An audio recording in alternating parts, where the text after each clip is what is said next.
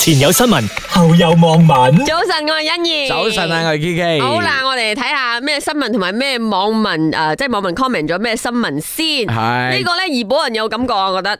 啊，一定係嗯咯喂！如果我煮魚餅，我都會覺得開心嘅。就話說咧，交通部長陸兆福咧，就上個星期咧就去誒、呃即係怡保出席活動啦。哇！佢話真係啊，hot 到係嘛，揾唔到呢、個呃誒酒店住 hotel 啦。跟住咧，佢誒後來揾呢個機票咧，怡保飛去新加坡嘅機票咧，已經係成千蚊咗咁樣樣啊。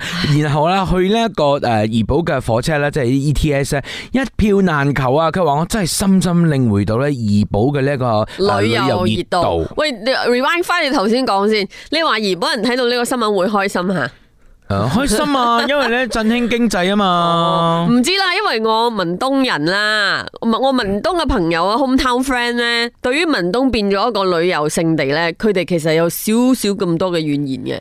哦，我因為都啲明嘅，因為我有個馬六甲 friend 都係講啊， 係啦唔可以啦，你 你哋哋唔唔可可以以嚟馬六甲啦。本地人係唔會嚟咗，但你哋係唔會對於啲嚟商家咧，就梗係嚇係大門大開咁樣樣啦。不過其實咧，呢個 E ETS 啊，好多年前已經係每個會唔會冇 weekend 飛都滿噶啦，你買唔到飛㗎。係咧，你因為實在嗯太方便，同埋咧老實一句，因為我我成日都有坐呢個 ETS 去怡嗯保嘅之前，咁我覺得誒真係相當舒服㗎，同埋你誒揸車嗰個誒時間咧咁上下，咁上呢個兩個幾鐘咁樣。係咧，我哋嘅交通部長陸兆福都係行動黨秘書長啊嘛，咁其實佢係為呢個霹靂州行動黨代代表大會開幕嗰陣時咧，就講去去霹靂州啦，即係怡保啦嚇，兩日一夜咁嘅經驗嘅。咁啊，其實誒、呃我覺得呢個得得意位係因為。嗯，陸兆福都係交通部長，係咁如果佢覺得嗯機票好貴同埋冇車飛，咁你咪可以即係係咪加符合加翻強 啲啊，係嘛？係咯。同埋就係嘛，都係都諗下辦法㗎，因為其 E 實係啦 ETS 點解係嘛，即係除咗舒服之外咧，都有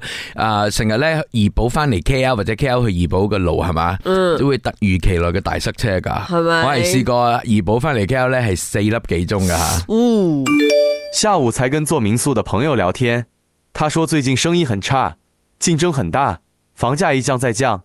啊，但係因為部長唔係住民宿嘛，哦係啊，全部 都住酒店，但係其實可能誒 let's say 啦，如果你係你怡保玩嘅話咧，佢可能誒淨係涉及到一個 weekend 咯，佢唔會係 weekday 嘛。咁啊係嚇，weekday 應該我我覺得個差別好大，weekend 同埋 week 誒 weekday 嘅需求同埋咧，可能係 short stay 嘅啫，因為你你睇下怡保咧喺誒馬來即係馬來西亞半島嘅中間，係啦，咁啊檳城啲朋友啊、老沙啲朋友可以落去玩，跟住咧嗯就係誒佐科啊、KL 啲朋友可以上去咁啊。可其以上去實係兩日一夜啊、三日兩夜咁樣都 OK 咗噶啦。阿福，我劝你别再临时抱佛脚，这样真的很不好。即係咩臨時抱佛腳因先為佢走去訂 hotel 同埋買機票。我覺得呢個網民一語相關啦。佢咁講係咪其實除咗係訂 hotel 同埋買機票之外咧，可能會唔會有啲事都係臨時？我唔知吓。 O K，但係啊可能呢一件事咧，旅遊部長聽到就會誒 inspire 到佢，誒再發展下怡保啊，或者點樣樣。我覺得怡保會唔會貧能爆爆但地係但係咗？我覺得 其實怡保有啲地方係真係需要誒，即係誒發展下嘅，啊會即係令到佢更好啲。好似你話嗰啲山洞啊，哦我覺得嗯係咯係咯唔係幾好好似 keep 得唔係唔好係太好全面㗎，嗯嗯，同埋咧就係可以再做到好啲咁。好啦，我代表 YB 贈千先，多謝你嘅 input 啊！嗯嗯，啊，Y B，我希望有一日可以同你傾到偈。哇！我哋希望有一日訪問到 YB 嘅幾係好啊。等下等下，前有新聞，後有網民。早晨，我係欣怡。早晨，我係 K K。嗱，誒 Noah 放早咧就係人類最後一個希望啦吓，就係喺一個哇浸晒水嘅陸地咁有一架船咧載你逃離。咁而家可能咧有啲朋友當飛機都係咁噶啦，因為我知你一定好想逃離你而家嘅生活去旅行噶。系啊，飛機係唯一嘅途徑咁樣樣，真㗎但係當然即係去長途啲嘅地方咁樣。但係咧，我喺度諗緊咧，我哋講咗呢樣嘢之後，大家會唔會覺得，呃，從今之後咧搭飛機多咗一個負擔咁係咧？咯，所以咧講呢個新聞之前要講啲靚靚嘅嘢喺前面，因為我覺得，呃嗯，冇諗過呢樣嘢，講真，即係咩啊？冇諗過最污糟係呢個地我方話。即係咩？你你有講到靚靚嘅嘢咩？頭先又話我講離開人類嘅最後嘅希望。 咁都叫起靚靚啊！OK，咁啊講緊咧飛機度咧邊即係飛機上面啊啊邊度最污糟咧？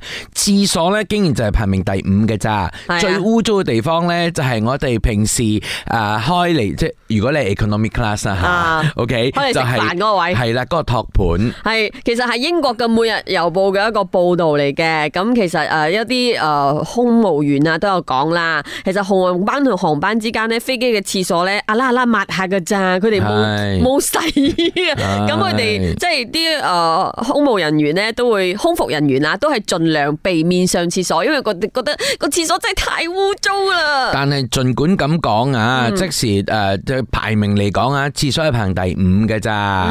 但係如果你話第一咧，就係頭先所講嘅嗰個嗯托盤誒個托盤啦，跟住咧就係你坐嘅嗰個凳，你枕你個頭嘅嗰個嗰嗰個枕頭咧，係第二污糟，系，同埋咧就係呢一個诶椅背嘅收納網，即使我哋將搖凳尾就掟入去嗰個袋嗰係嗰第度，三污糟，同埋廁所門鎖係第第四四污污糟，糟，先至去到廁所。系咁，即系你你知唔知啊？嗰、個个厕所唔系应该讲个托盘啊，同埋厕所嘅嗰个分别吓，其实嘅细菌量咧系八倍咁多噶。係，因為已經係進行用誒啲微生物專家咧去嗰度 test 咗啊，即係係嗰啲托盤位咧，誒有個單位㗎叫 CFU，咁每平方寸係高達二千一百五十五個菌落形成單位嘅。啊咁啊，去到廁所馬桶嗰啲撳掣嘅位啊，只係二百六十五個 CFU 嘅啫喎，係所以係八倍咯。頭先講喂，咗啲。專家仲有另一個建議，我睇到之後，我覺得 oh no 咁樣啊樣，就係話誒，其實搭機嘅時候咧，你可以嘅話係自己帶呢個氈咯，嚇因為啱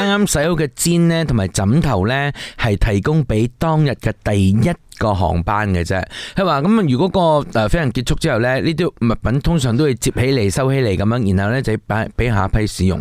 咁但係我相信啦，呢個會唔會係睇唔同 嘅睇唔到 airline 啦，哦咧？因為嗬你平時去嘅話，佢都有個白色 bag 裝住咗。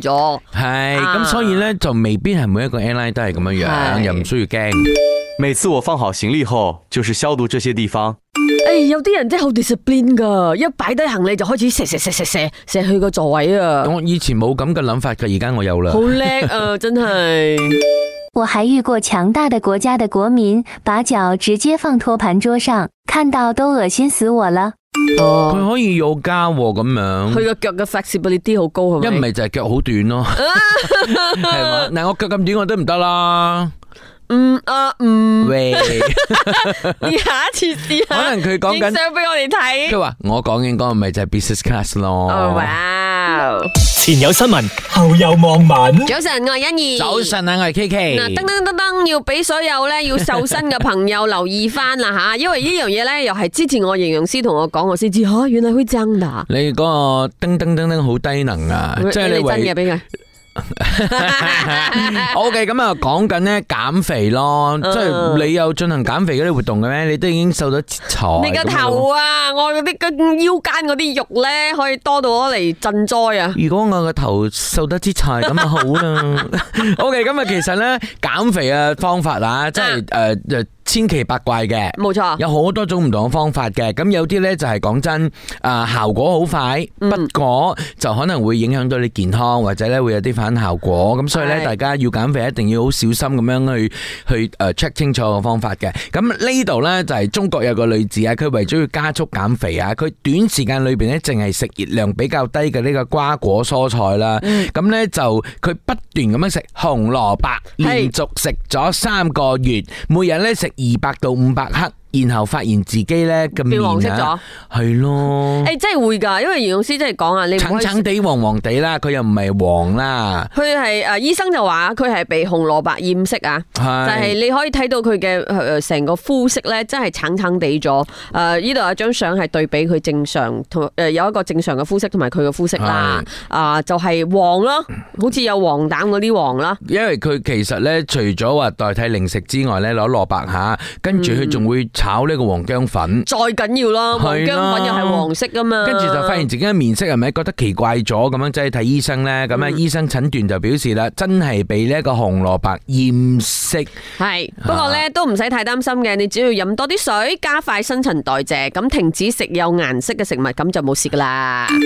我想白一点，明天开始白萝卜两个月， Yes is 之前咪有講飲牛奶可以促進皮膚變白嘅咩？因為你食咩嘢顏色就係嗰樣嘢噶我嘛唔。知喎，喂我覺得呢個樣嘢應該係唔準因為嘅。如果飲我牛唔可奶。以係嗰啲咧，淨係食單一嘢嘅人嚟係咪嘅。我覺得人生冇樂趣啊，咁而之樣。前又話啊，如果你有傷口啊，唔可以食豉油，如果唔係你嘅傷口會變黑色。係啊係啊，呢個係追老人家講噶嘛。嗯所以关公是不是吃了火龙果？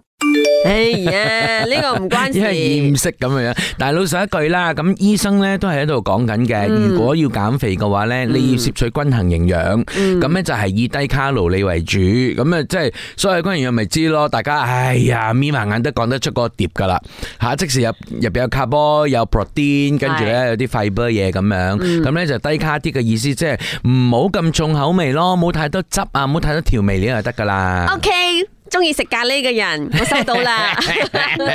前有新聞，後有網民。好啦，睇下最後一屆嘅網民啊，對於呢個新聞有咩睇法？哇，係我就簡直係興奮啦！係啊有咁人話俾說錢你使喎。新加坡有位男子啊，咁咧喺诶各個地方咧就。匿埋病咗呢個二十嘅啊二十蚊同埋五十蚊嘅星幣咧，新元即係揾啲窿窿罅罅位攝攝攝，即係病住病住病住咁樣咧，就等人哋咧去執到咁嘅樣嘅。係喎，點解佢要咁做呢？佢話希望咧執到錢嘅民眾可以感受到幸福，咁都希望一啲善心人士咧可以同佢一齊傳遞愛心喎。啊，因為佢話不嬲咧，佢都係啊網上捐錢嘅，咁但係咧，嗯，好似冇感受到真正滿足感，亦都唔知道咧係咪真係幫助到有需要嘅人，咁所以佢呢一個舉止咧就講緊啊，唔一定係貧窮貧困人士需要錢㗎，或者一般民眾咧都可以用五十蚊買啲雜貨啊。佢認為通過呢個病埋病埋啲錢嘅方法，俾人哋執到咧，生活中可以感覺到幸福，同埋咧宇宙都眷顧緊佢哋一樣。哇！你而家咧已經係咁樣誒塞錢啊，大概係用咗五百新元，大概一千七百 ringgit 左右啦。佢係繼續咧都會咁做，希望可以影響其他人同佢一齊咁做咯。哇！塞錢俾你使啊，名副其實。看来马来西亚新山也需要安排下了。 因為跨過去嗰度，哇！如果賣聲啊執到新幣啊，真係好開心嘅會。誒，咁梗係啦，三點喂五喎，而家 啊唔係誒落翻少少咗啦，三點四幾啦都係。三四九咯。我需要这个男朋友，来我房间藏吧。喂，你又知道是男孩子？係嘛，佢男士嚟噶男士啊嘛， ，OK，OK，係啊 OK，係啊。哦，咁好啊留，意但係啊我。覺得呢個幾好㗎，其實製造啲小驚喜。我諗啦，可能誒，如果你都想咁做，係咪先由屋企做起咯？可能係咯俾你個俾屋老企人婆啊，俾你屋企人啊，發現誒最尾執到錢嘅可能就係你㗎啦。如果咁出咯邊啦，俾啲貓貓狗狗吞咗點算咧？癲咩？點解我做咩會 吞錢啊？佢哋你唔會可以食， 你擺喺啲草當中，佢啊諗住可以食。喂，你做咩反我白眼你有啊冇？癲啊你？紙嚟㗎，佢哋傻㗎。前有新聞，後有網民。